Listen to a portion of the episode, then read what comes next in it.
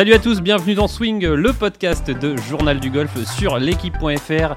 Aujourd'hui, nous, nous évoquerons évidemment la victoire de Victor Pérez aux, Pays-Bas euh, et nous parlerons aussi de son putting, son putting de feu avec Jean-Pierre Sixou, l'un des meilleurs spécialistes français dans ce domaine.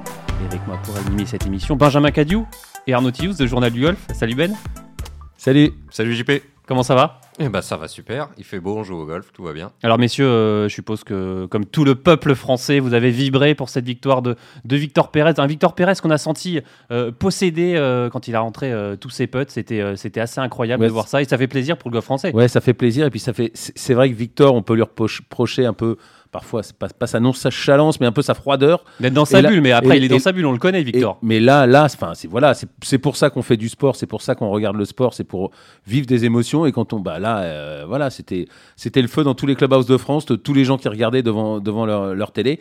Et lui et le premier feu c'était lui. Ça quel bonheur de voir un sportif exprimer ses émotions. Là il était vraiment euh, comme possédé comme l'a dit euh, Adrien Toubiana sur sur Golf Plus c'est vrai Arnaud vous l'avez dit je me, je me souviens pas d'une d'une émotion aussi grande chez Victor Pérez quand il a gagné euh, en 2019 euh, son, son, son Denil. Mais par contre, on l'avait vu comme ça en, Chine quand il avait gagné sur le Challenge Tour. Pareil, il avait rentré euh, des putts incroyables. Il était un peu sorti de sa réserve. C'est loin, il loin la Chine. Ouais, c'est loin, c'est le bout du monde.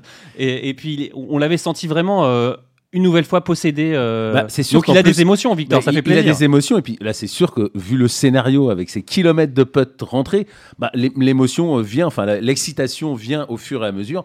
Et à la fin, ouais, il était, il était en transe, quoi. Enfin, c'était, c'était du bonheur à voir, du, du bonheur à, ressentir et à regarder. Enfin, c'était du bonheur. Et surtout ce, scénario incroyable euh, avec ce, ce, 18e trou de, Ryan Fox qui était en tête avec, ah euh, avec deux coups d'avance. Il nous a fait une belle bourde. Moi, j'étais dans ma télé, je me suis dit, mais il est complètement on va pas dire le, mot, on va pas dire de gros mots, mais enfin, c'est quand même incroyable à ce niveau-là. Il a trois coups d'avance de sortir le driver. Et voilà, bah, il l'a payé. Euh, tant pis pour lui, tant mieux pour. Euh, tant mieux pour, euh, pour Victor. Benjamin, vous vouliez rajouter quelque chose d'intéressant Vous savez à quoi ça m'a fait penser cette victoire de Victor Pérez À une date le 1er septembre 2013. Qu'est-ce qui s'est passé le 1er septembre 2013 Qu'est-ce qui s'est passé le 1er septembre 2013 C'est pas Victor du c'est pas Victor Dubuisson Non, c'était Grégory Bourdi au Celtic Manor ah, L'Open du Pays de Galles. Ça vous dit quelque chose? Ah, il, avait, il avait fourré pareil, deux ou trois putts de plus de 10 mètres euh, pour complètement renverser le. Je me demande si c'est même, même, pas au si, c'est pas au 18 qui 16, rentre Au 16 et au 18, il met deux putts de plus de 10 mètres avec des fist pumps incroyables. Et c'est pareil, d'ailleurs, c'est un peu le le même type de personnage. Ouais, le même caractère. ça, peut complètement exploser, euh, notamment euh, de, joie, et, ça, et le bah, reste du temps, ça reste c'est sûr qu'ils sont, calme. Ouais, ils sont très calmes, donc euh, bah, quand ils, ouais, quand ils commencent à exploser, ils, ont, ils, ont, un paquet de trucs à sortir. quoi. C'est des vrais volcans. Allez, je vous propose, messieurs, d'écouter justement Victor Pérez. Romain, Romain Lefebvre a eu la, la chance de l'avoir à Roland Garros. Victor Pérez a assisté à quelques matchs, oui, à Roland Garros. Il n'est pas venu jouer. Non, il n'est pas venu jouer. Il était un peu fatigué. Au lendemain, de, au lendemain de sa victoire. Et nous, ouais, au lendemain de sa victoire, il va nous reparler notamment de, de, ce revirement de situation incroyable. Lui, il était sur le parcours, évidemment, et il a vu ce revirement de, de Ryan Fox incroyable, et il nous en parle. Sortir du green du 16 et voir qu'il avait fait double pour revenir à moins 13, ça a été vraiment un peu un choc. Je sais que James me l'a dit, il m'a dit... Euh, euh, voilà, regarde, entre guillemets, regarde pas le club, le, leaderboard parce que ça va, tu vas prendre un petit choc. Mmh. Et je l'ai pris plein fer. Parce que voilà, quand il était moins 15, bon, le tournoi était un peu, un peu bâché entre guillemets, parce que c'est pas vraiment les 14, 15, 16, c'est pas les 3 birdies entre guillemets. Il fallait faire birdie 17, eagle 18, mais bon, avec tout ce qu'il y avait en place entre la qualif pour le British, la qualif pour l'US Open, c'est pas non plus c'est pas un schéma où on peut vraiment jouer avec un petit peu rien à perdre. Il y a quand même, ouais, il y a, quand même d'autres choses euh, en perspective que juste la performance et de gagner. Donc euh, c'était vraiment. Après, je rentre le putt au 17 qui me met vraiment dedans. 18. Il est à combien le putt de 17 Je l'ai pas vu. Il devait être à ouais, 8, 8, 9 mètres, un long encore. 9 mètres en plus Ouais, 8 ou 9, ouais. Donc. Euh, tu fais 8, 5, 8, 12. Ouais, un truc comme ça. Et après, non, bah, l'image que je garde vraiment, c'est euh, c'est ça, c'est de mettre les potes les uns après les autres. Et, entre guillemets, l'avantage que j'ai eu, c'est que j'avais jamais vraiment rien à perdre sur chaque pote parce que pour moi, c'était plus facile de rester concentré parce qu'il fallait que je rentre le putt, mais dans tous les cas, même si je le rentrais, il fallait que je pense au coup d'après. Mm. Donc il n'y avait jamais ce moment, à part le dernier, et c'est là où j'ai quand même eu de la chance, c'est que quand moi j'ai rentré, et lui il a raté, c'était fini. Il a pas, j'ai pas rentré mon putt, et moi à un moment je me suis dit ah ça y est, j'ai peut-être gagné. Mm. Alors que lui, il a été dans ce schéma quand même presque à chaque fois. Il, il fait son premier long putt sur le par 5 qu'il m'est donné. Il doit se dire et va pas rentrer, c'est fini, j'ai 20 cm pour gagner. Donc le mindset était un peu différent, mais ça a été vraiment une fin de partie folle. Et alors là, après le soulagement, euh, qu'est-ce qui prime? C'est quoi? C'est retrouver le goût de la victoire après deux ans après le Denil c'est la qualif pour les deux majeurs de fin de saison, c'est un ensemble? Qu'est-ce qui prime dans la joie? Ou c'est le fait justement d'avoir d'avoir comme euh, Non, c'est voilà les émotions de, gagner, de se relever un dimanche avec la boule au ventre, euh, d'être dans cette situation-là. Après, tous les bonus qui viennent avec bien joué, euh, c'est toujours top, mais c'est vraiment pour toutes les parties où on a du mal, on apprécie, on, passe pas les cuts, on joue moins bien, on a des comptes performances et on gamberge, on essaie de trouver des solutions. Il y a aussi tout l'autre côté où tout d'un coup ça, bah, on retrouve ce, ce, côté de voilà où tout se goupille on rentre les potes, on, gagne un tournoi. C'est vrai que c'est aussi le, l'autre côté où on a envie de passer plus de temps. T'as senti quand t'es arrivé là-bas que le parcours tu l'avais bien dans l'œil euh, parce que dès, le premier tour t'es bien. ouais, j'ai bien j'ai bien aimé le, parcours. J'aime bien ces parcours comme ça, ferme avec. Euh, pas trop de rough, juste fairway et, et, vraiment après les wastes entre guillemets autour des greens. Euh, avec le même dessin qu'à Kingsbound, donc c'est des visuels dont j'ai l'habitude de voir, donc ça m'a, j'ai de suite bien accroché avec les visuels sur le parcours et ça m'a, ça a très bien fonctionné. Qu'est-ce que tu as changé? J'ai vu que tu jouais avec un gant par exemple. Il y a des, des petits changements comme ça? Déjà, pourquoi le gant? Parce que j'ai travaillé un petit peu sur ma vitesse de driving pendant l'hiver et en faisant des séances de driving où on tape 40, 50, 60 drives, euh, ben, ça a commencé vraiment à, me, chauffer et puis c'est pas agréable. Donc j'ai recommencé à mettre un gant que pour le driving, puis j'ai mis un gant pour le driving le bois 3, puis le driving, le bois 3, le fer 3, et puis ça a gentiment descendu et ça s'est remis comme, euh, comme j'ai eu avant au tout début quand j'étais en amateur. Euh, après, oui, il y a eu quelques petits changements, euh, un petit peu au milieu quand je suis reparti aux États-Unis, où j'ai plus utilisé ces tournois-là pour euh, tester. Je savais que moi, mon vrai, entre guillemets, mentalement, mon vrai début de saison, ça allait être à Lumine en Espagne. Et, oui, pour démarrer et qui me permet de vraiment relancer la saison en Europe. Ces deux tournois-là, c'était plus tel. J'ai changé de putter là-bas, qui finalement moins bien fonctionné. J'ai remis l'ancien, j'ai changé mon driver, j'ai changé mes fers. Il y a eu plein de, de un petit temps d'ajustement et j'ai utilisé ces tournois pour vraiment tester l'équipement et ce que je travaillais dans mon swing sur le parcours. Et, vraiment avoir ce, ce, point de focus en Espagne qui allait être un peu mon redébut de, de saison. Alors maintenant, euh, évidemment, le programme change complètement par rapport à ce qui était envisagé au départ. Euh, que, comment tu vois les semaines à venir? Tu vas retrouver le goût du majeur. Déjà, ça, c'est un vrai plaisir, j'imagine. Ouais, c'est sûr, parce que voilà, j'avais vraiment. Euh, vraiment, ben voilà, on a les boules. Quand j'avais fini 2021, le British Open à Saint-Andrews, à 25 minutes de la maison. j'ai toujours rêvé en tant que gamin, ça va être un événement fou. J'avais déjà, entre guillemets, voilà, la non-qualification à la Ryder Cup, les majeurs pas très bien passés, rater le British Open en 2022, ça, a commencé à un peu s'accumuler, mais, je sentais que c'était jamais aussi loin qu'on avait l'impression, je, me sentais plutôt en confiance dans mon jeu, mais j'arrivais pas à avoir les résultats, et donc c'est toujours, c'est la partie la plus frustrante, entre guillemets, mais je sais que quand je regardais mes stats, quand je regardais ce que je travaillais, mon jeu à l'entraînement, c'est tout était un petit peu en place. C'était juste euh, voilà d'arriver à faire patience, d'arriver à trouver ce calme mental et, de retrouver un petit peu cette, attitude euh, où j'arrive justement à, voilà à faire un petit peu le vide, à, pas me frustrer quoi quoi qu'il se passe et, ça ça a vraiment été la clé de cette semaine aux Pays-Bas. Est-ce que dans cette période qu'on peut appeler une période de doute, arrête-moi si je me trompe, est-ce que tu as, eu des moments de, vraiment de coups de mou, de, spleen, ou tu as toujours été dans une attitude positive Ou ça, il y a eu des hauts et des bas euh, Non, il y a, toujours, il y a toujours des hauts et des bas. Euh, je pense que ça serait mentir de dire que non, euh, je doute pas. je pense que ça fait partie et je pense que c'est dans ces moments de, de doute qu'on recherche et qu'on vraiment qu'on puisse dans notre travail, dans ce qu'on fait, dans ce qui a fonctionné. Et c'est là qu'on peut vraiment se rebâtir, reconstruire quelque chose parce que le golf, on est toujours aussi bon que notre dernière performance. Rien n'est jamais acquis, tout est toujours remis en question. Et, par rapport à ça, euh, ça a plutôt été une très bonne période, même si ça a été difficile, parce que ça m'a permis de d'écarter des choses sur lesquelles j'avais peut-être des doutes, où j'étais me disais peut-être bon, ben, peut-être que ça ça fonctionne, ça non, et il y a un moment il faut arriver à remettre les choses à plat et et, et je pense pas du tout que je le vois comme une période euh, négative, mais plus comme une personne, une période enrichissante où vraiment on apprend et c'est là, parce que là forcément quand on joue bien en top 10, on gagne, forcément c'est l'envers de la maison, tout roule, tout se passe bien, les rebonds, les potes, tout rentre, c'est forcément le golf, tout va bien, tout est facile. Mais c'est plus voilà c'est un moment qu'on apprécie parce qu'on sait l'amont le travail qu'on a fait en amont dans cette période où on voilà on gamberge un peu plus on n'est pas sûr on teste on change on revient on se demande si le changement était la bonne solution quand ça fonctionne ben oui c'est la validation que ça, a été les choix ont été bien faits dans ton entourage ton encadrement donc qu'est-ce a c'est toujours la même chose c'est toujours Mike euh, qui, est, avec, tes, euh, avec tes côtés Magers ou... Euh? là j'ai travaillé je travaille qu'avec Pete Cohen maintenant Pete Cohen, ouais qui fait full time? Qui fait full time. D'accord.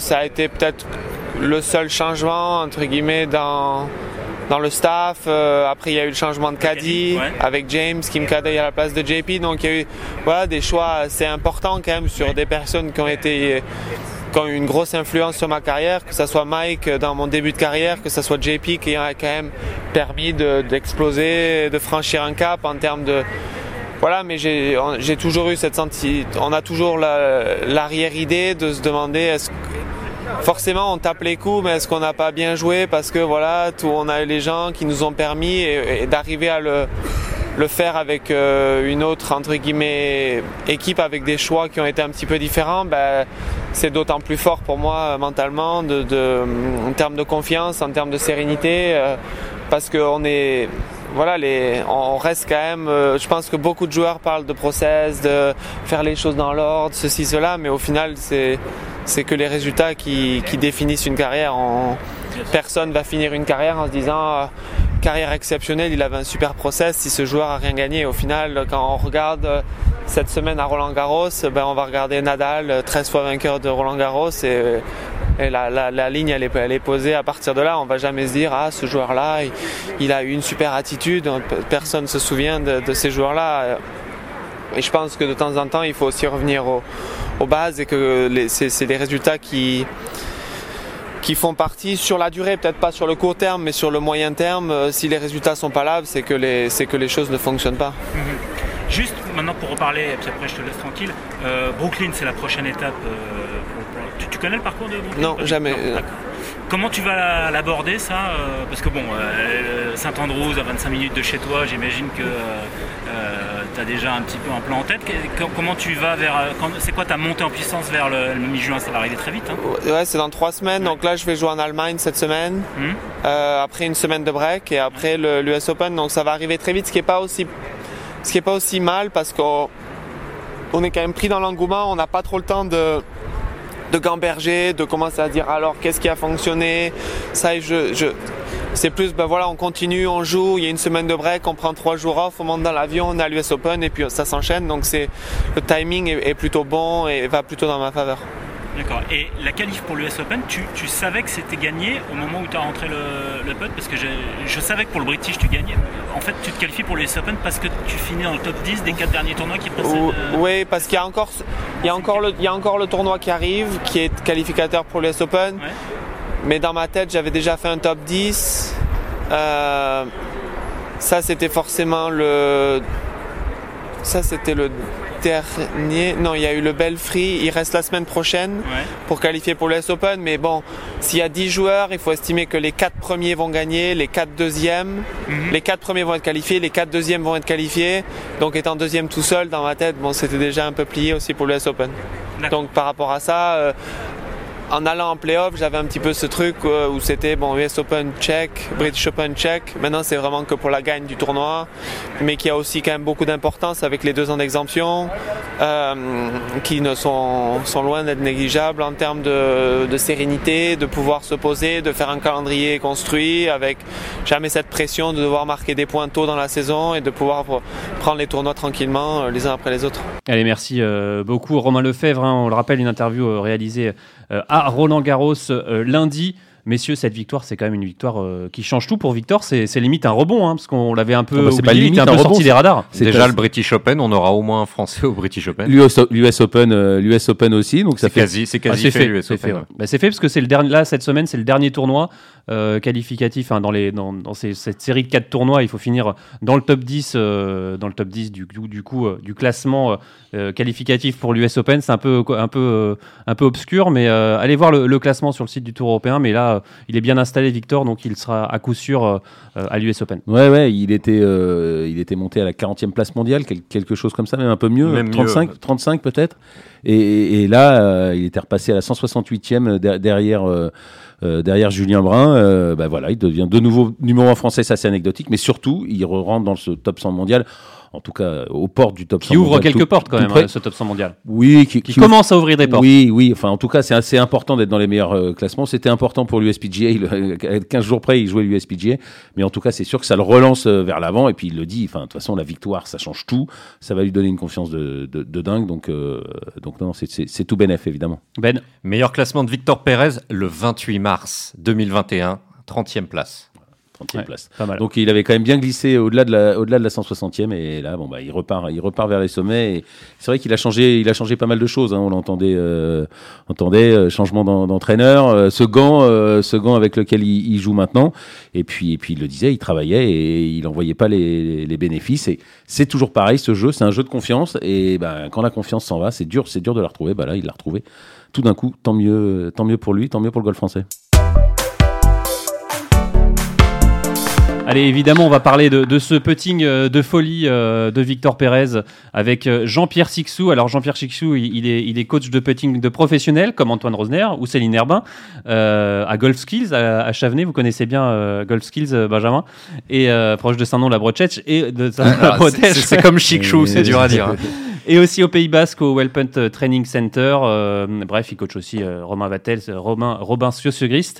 Euh, on va l'appeler tout de suite pour qu'il nous décrypte un peu ce, ce putting de Victor Pérez. Bonjour Jean-Pierre. Oui, bonjour à tous. Comment allez-vous? Bah, ça va, ça va super. j'espère, je pense que vous avez également suivi cette, cette, cette incroyable victoire de, de, Victor Pérez dimanche? Oui, tout à fait. Quand j'ai vu les résultats là sur l'application sur le téléphone et qu'il était en playoff, j'ai tout de suite allumer ma télé parce que j'étais pas très loin de la télé, donc j'ai pu voir euh, ce playoff justement, ouais, effectivement. Alors évidemment, euh, ce qui a contribué à cette victoire de Victor Pérez, c'est son putting. C'est pour ça qu'on vous appelle. Euh, le putting de Victor Pérez, est-ce que vous pouvez nous le décrire en, en, quelques mots? Ben, le, le putting de Victor, c'est quelque chose de quand même très classique en termes de positionnement devant la balle, en termes de grip. il a un grip conventionnel très classique, donc il n'y a rien de spectaculaire. Euh, ce, qui, était bien cette semaine, et il a, bien fait remarquer, c'est qu'il avait eu, euh, il a très bien eu la vitesse des greens. Et ça, c'était un facteur important pour sa réussite. Ouais, Ryan Fox a, même, euh, a même tweeté en disant que c'était quasiment un putting irréel cette semaine de la part de, Victor Pérez. On l'a vu rentrer, bah, on va dire comme, on le dit, des kilomètres de putt et, de, loin, en plus de loin, des, des 5, 6, voire 15, 15 mètres. quoi. Oui, oui, exactement. Ouais. J'ai lu exactement le même tweet. Euh, putting irréel. Et même euh, Victor a décrit son putting comme étant dingue. Donc euh, c'est vrai que cette distance de putt, 10, 10, 12 mètres, parce qu'il a rentré un, 10 mètres pour son 17e trou, puis après dans le playoff, il rentre 10 et 12 mètres pour finir. c'est vrai que les, pourcentages et les probabilités de rentrer ces distances de putt sont quand même très faibles. Je ne sais pas si les, le public les connaisse, mais à 10 mètres, c'est genre 8% de réussite, et à 12 mètres, c'est à peu près 5% de réussite. Donc, euh, quand on sait qu'il a rentré trois putts de ces distances-là, ensuite sur euh, sur quatre ou cinq trous de suite, c'est quand même incroyable, oui. Et surtout que sur certains trous aussi, là, il n'est pas passé loin de, bah, de, les rentrer également à, aux mêmes distances, quoi. Oui, exactement. Ouais, ouais, ouais. Donc, euh, c'est vraiment, il avait un très très bon feeling sur les greens. et surtout, là, son, c'est qu'il a réussi à vraiment donner à chaque fois la bonne vitesse, une excellente vitesse sur tous ses potes. Euh, ce qui a permis bah, de, de, rentrer ses potes. Après, la lecture était excellente aussi, l'exécution était excellente. Euh, donc, euh, il a, il a réussi à se, se, cantonner à son process, à sa concentration. Le comté mental a, a fonctionné aussi merveilleusement bien parce que euh, il était toujours en train de peter en premier. Donc ça non plus, c'était pas facile. Euh, donc ouais, ouais, effectivement, c'était, il devait être très très fier de lui, je pense. Arnaud, Jean-Pierre, comment, comment on sait que le putting c'est quand même, enfin c'est un jeu dans le jeu au, au golf et et ça va, ça vient? Comment, comment on, peut gérer ça? Est-ce que, c'est quoi? Enfin, voilà, c'est ce que. En gros, les secrets, Arnaud. Vous demandez les secrets. Bah ouais. Enfin, comment, euh, voilà.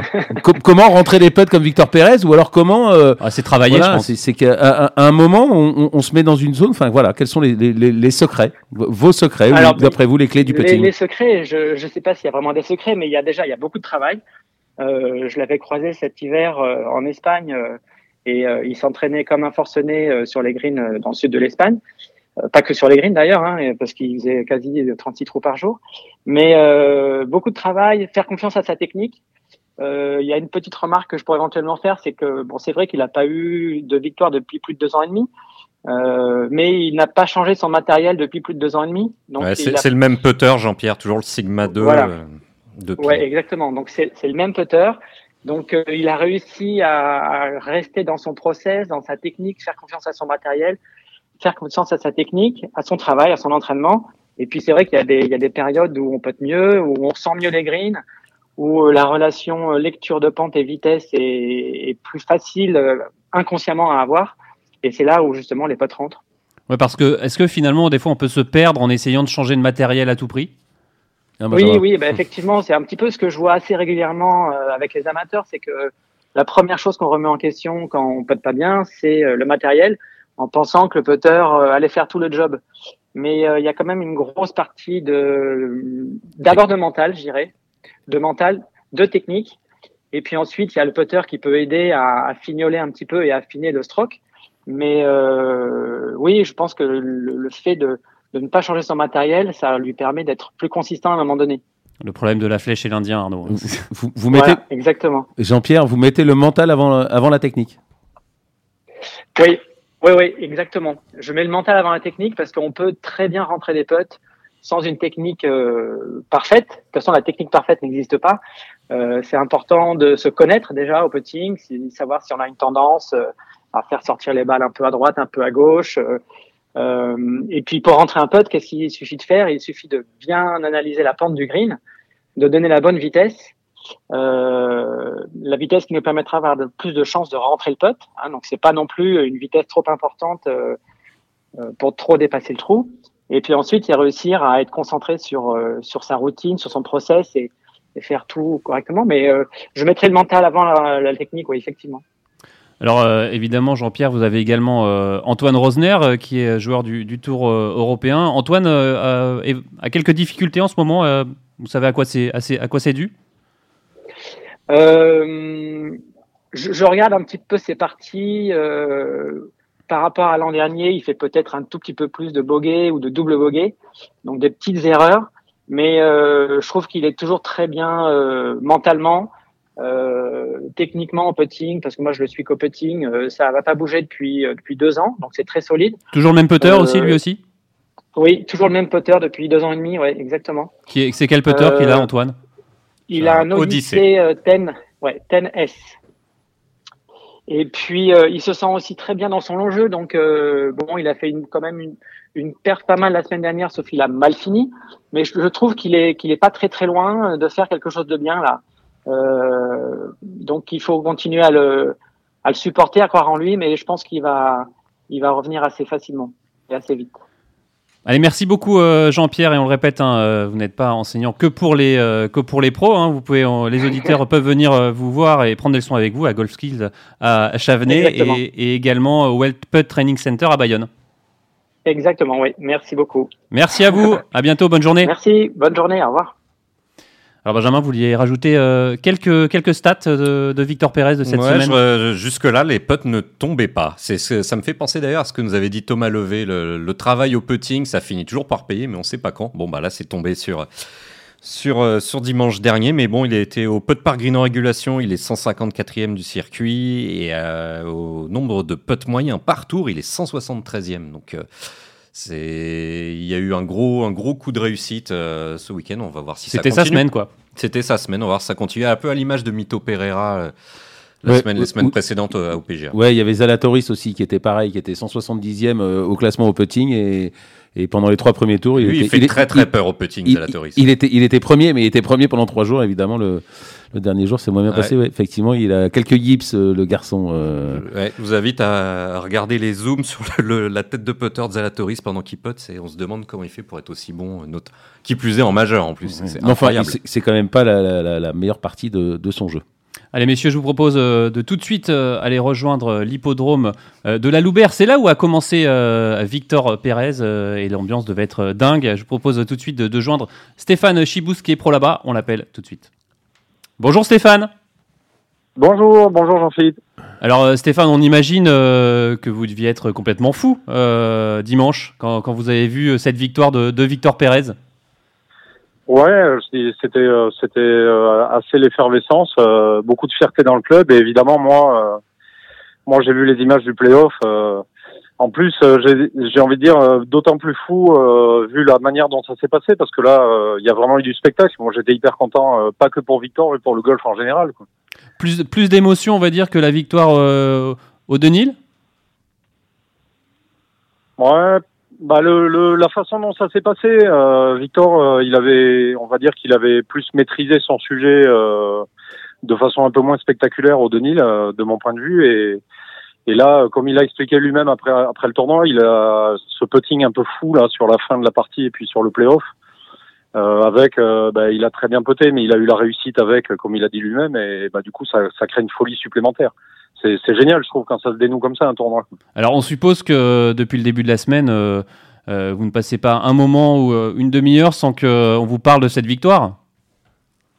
Ouais, c'est vrai, c'est vrai que c'est vrai que du coup, bah, c'est toujours ici pareil. Hein, depuis que Victor a attaqué sa carrière professionnelle et puis après au plus haut niveau sur le Tour européen, bah il y a toujours beaucoup de fierté. Hein. Ici, c'est c'est un petit club, donc donc dès qu'il dès qu'il dès que les résultats dès que les résultats arrivent, on en parle beaucoup hein, évidemment, notamment au niveau des jeunes. Hein. Moi, je suis beaucoup avec les jeunes, donc donc les jeunes, bah, c'est super, quoi. Ça, ça crée une émulation fantastique. Mais les membres, les membres sont très fiers et ravis pour Victor. Quoi. Vous, l'avez vu euh, récemment, euh, Victor? Il est revenu ou il revient Alors Victor, Victor, il est venu, euh, il est venu fin décembre et encore une fois, avec sa gentillesse et sa disponibilité habituelle, il a fait une super journée au profit des jeunes du département des Hautes-Pyrénées.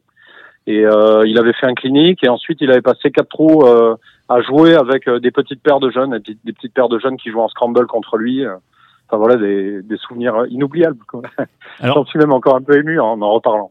Alors, on suppose que. Alors, quel est l'impact d'une victoire de, Victor Pérez sur, euh, sur, euh, chez vous? Est-ce que, est que vous ressentez euh, les semaines suivantes que les gens viennent de plus en plus au golf ou non? Il n'y a pas d'effet particulier? Alors ça c'est difficile, c'est difficile de dire si l'impact il est aussi concret que ça, mais ce qui est certain c'est que ça fait ça fait quand même beaucoup parler du golf dans les gazettes locales.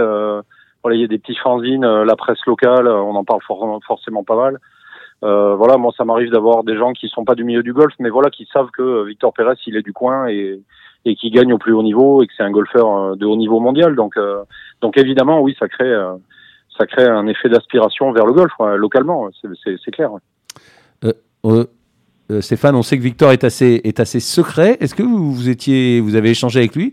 Vous étiez au courant de ces changements d'entraîneur, enfin du fait qu'il a arrêté avec Mike Mager, qui, qui mettait, qu'il allait, qui qui jouait avec un, un, gant, qui travaillait, qui travaillait ça ou pas? Vous, vous en aviez parlé avec lui? Mmh, Victor, il est vraiment, euh, comme vous l'avez dit lui-même, il est vraiment euh, assez discret. Il est dans son process. Moi, je, moi, je, personnellement, euh, je suis pas intrusif non plus. Donc, quand on se voit, euh, on échange sur tout un tas de choses. Mais, mais après, je, je, je suis pas, voilà, je, je suis pas dans le, dans le, dans le secret des dieux, on va dire. Voilà, il suit, il suit son process. Faut lui piquer son carnet pour ça, pour tout savoir. j'ai pas, j'ai pas mis la main dessus. non, mais parce que ce gant, enfin moi, quand on l'a vu avec ce gant, c'était quand même assez, c'était quand même assez surprenant parce que Victor Pérez, c'était quand même l'homme sans gant. Il n'y en, a pas beaucoup au niveau qui joue sans gant. Et de le voir avec un gant, c'était surprenant, non, Stéphane? Oui, mais en même temps, en même temps, il avait expliqué euh, pour l'anecdote euh, comment il s'était mis à taper sans le gant. En fait, à un moment donné, il avait fait un petit exercice avec euh, Mike Mager et pour avoir une meilleure sensation sur sa prise de main gauche, il avait enlevé le gant. Et puis en fait, comme il avait comme il avait aimé la sensation, ben, il avait continué à jouer sans le gant.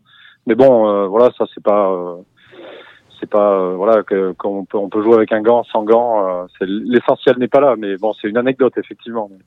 Eh bien, merci beaucoup Stéphane d'avoir pris quelques minutes. À bientôt pour la prochaine victoire. Merci, merci à vous. À bientôt. Allez messieurs, je vous propose euh, d'enchaîner euh, sur euh, une bombe qui arrive bientôt, la Live, la Live Golf. Ça y est, c'est parti. On n'y croyait plus trop, mais ça, devient concret. Mais ça devient vraiment concret. On a, enfin un de joueur. et puis on a un champ de joueur, pas n'importe lequel, le, le champ de joueur. Une tête de gondole quand même qu'on n'attendait pas, même si certains disent qu'ils s'y attendaient. Mais bah, non, pas Dustin Johnson, Dustin Johnson, même si on, on, ne s'y attendait pas, il a quand même participé à chaque fois au, au tournoi dans les Émirats. Donc, euh, ouais, mais là on pensait qu'il qu était sensible. C'est ce que son agent a dit. Euh, Dustin Johnson a toujours été ouvert euh, à d'autres propositions autres que le PGA Tour, comme ouais, dit Jean-Philippe. Il avait déclaré, il avait quand même déclaré sa flamme, ou lui aussi un peu comme Woods, comme tous les autres, comme de Chambaud au, au PGA Tour, son allégeance. Et là, tout d'un coup, enfin, ça fait quand même sacré revirement de, de situation. C'est une belle prise quand même pour pour pour, pour Live Golf. Hein. Mais je crois que même Lee Westwood a dit qu'il lui, il était maître de sa carrière et Non mais ça, euh, Lee Westwood, on, s'en doutait. Garcia, on s'en doutait. Euh, C'est des joueurs en début de fin de carrière. Voilà, on s'en doutait. Dustin Johnson, il est quand même encore euh, au sommet de, au sommet de sa carrière. Euh, il prend des risques. Et effectivement, que va, il est vainqueur du Masters. Que, que va dire, que va dire le, le Master C'est quand même. Ouais, le Masters, c'est un tournoi sur invitation. Je suis moins inquiet de, de voir Dustin Johnson aux, aux cinq prochains Masters que qu'à l'US Open, euh, qu'à au PGA ou au British. Alors évidemment, euh, il y a d'autres d'autres joueurs euh, dans le champ. pas de Français pour le moment, mais on peut noter Martin Keimer, Bernd Wiesberger, Otaigi, Lara Zabal, Graham McDowell. non, mais c'est un sacré Et des joueurs amateurs aussi. Wiesberger aussi, je suis surpris, honnêtement. Otaigi aussi. Ouais, Otaigi. Nosferatu, qui est le, spécialiste là, sur Twitter des, des, des, classements mondiaux, de tout ça, a dit que c'était c'était un, un, champ, la, force c'est 94 et le, British, euh, le British Masters était à 80. Donc euh, ouais, c'est quand même un sacré, euh, c'est quand même un sacré champ de, un, sacré champ de joueurs. ouais, c'est, enfin bon, il n'y a pas de points mondiaux évidemment, il n'y a pas de points mondiaux à distribuer, mais c'est ouais, c'est de la valeur d'un gros tournoi du, du, du, Tour européen. C'est évidemment pas le PGA Tour. Il y a, c'est Martin qui a fait le compte, je crois, 4 joueurs du top 50 mondial et, et 16 du, du, du, top 100. C'est ça. C'est voilà, on, on, y, on croyait plus trop et non, c'est quand même assez. Euh, ouais, je pense que du côté du PGA Tour et du côté du European Tour, on doit être assez surpris et assez euh, inquiet. Ouais, assez mm. inquiet. Euh, voilà, parce que c'est quand même un bras de fer qui est en train de se jouer entre entre eux les Saoudiens et puis entre eux et les joueurs. Et là, les joueurs, ils ont dit bah écoutez, euh, vous faites ce que vous voulez, mais nous, euh, nous, on n'a pas peur, on y va quoi. Alors il y a aussi trois amateurs. C'est euh, étonnant de voir. Est-ce qu'ils vont toucher l'argent les amateurs? Non, non, ils avaient dit qu'ils avaient dit qu'il y aurait des qu'il y aurait des amateurs. Après, effectivement, c'est savoir s'ils vont toucher l'argent. C'est une bonne idée. C'est une bonne idée de la part de Live Golf parce que c'est comme ça qu'on, pour séduire des, des, joueurs, autant les prendre, euh, on va dire, j'allais dire dès le berceau quand même pas. Ils, ils, sortent de fac ou ils finissent leur fac. Donc, euh, donc c'est pour moi, c'est une très bonne idée pour eux puisque si on est, si on, si on les écoute, si on lit leurs déclarations, c'est ils visent le, le, moyen, le long terme. Ils sont pas là juste pour 2-3 ans. Ah non, non, je crois que c'est même Greg Norman parlait d'être là sur une, un plan sur une décennie carrément. Ouais, donc faut, faut viser aussi sur, sur, les, sur les jeunes joueurs. Alors, aucun Français pour le moment euh, dans la liste. Euh, pas de Victor Dubuisson. Pourtant, moi, je pense, je trouve que c'est taillé pour lui, Victor Dubuisson, cette, euh, cette Live Golf. Attention au procès d'intention. Non, mais beaucoup de, peu, peu de tournois, beaucoup d'argent. voilà, c'est. en même temps, Victor n'a jamais caché, voilà, qu'il joue pas, il ne joue pas beaucoup. pourquoi pas? Il n'avait pas joué, il avait pas joué depuis 4 mois hein, quand même hein, quand il a rejoué euh, la semaine dernière. Donc effectivement, il joue pas beaucoup. Donc ouais, on aurait, on aurait pu penser le voir. Après, il y a que 42 noms sur 48 hein, qui ont été donnés, donc il reste 6 places. Peut-être Greg Avray qui a demandé il reste, une invite. Il reste peut-être, euh, il reste peut-être des, des, des, des, surprises à venir. En tout cas, effectivement, depuis le temps qu'on attendait, on a enfin, on a enfin des noms, plutôt des, plutôt des beaux noms. Et maintenant, ouais, on, on, je pense que là, là, la guerre est déclarée, là, la, la bataille est partie, et là. Euh, Là, ça va être intéressant à, suivre. Bon, après, comme le disait Pascal Grisot, c'est sûr que c'est quand même un gros gâchis. C'est dommage que, que, que, que, que tous ces gens-là n'arrivent pas à s'entendre pour arriver à mettre tous les meilleurs, tous les meilleurs sur, sur, les mêmes parcours au, même moment. Et, et, ça, c'est les tournois majeurs, ça.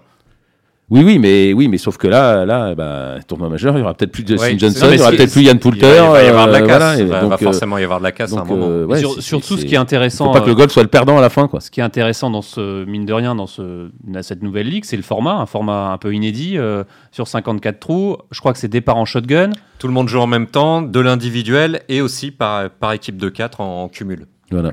Et puis, et puis, et puis des uniformes aussi apparemment. Enfin, bon, on a on a quand même hâte de découvrir. Ah de découvrir tout ça. Vous allez regarder Benjamin? C'est quelque chose qui, qui vous. Euh, enfin, vous allez suivre en tout cas? jeter un œil, notamment là, ça va être en pleine journée. Ça sera pas comme euh, la, deuxième étape à Portland qui va être euh, en plein milieu de la ouais, Parce que là, ça sera à Londres du 9, du 9 au 11 juin prochain. Juin, sur la semaine prochaine. Sur la le Centurion, Centurion, Golf Club. Non, j'ai envie de voir l'attitude des joueurs. Bon, évidemment, avec autant d'argent, ça va, ça va se bagarrer, mais voir qu'est-ce qu'ils ont dans le regard, à quelle intensité ça se joue. Est-ce que.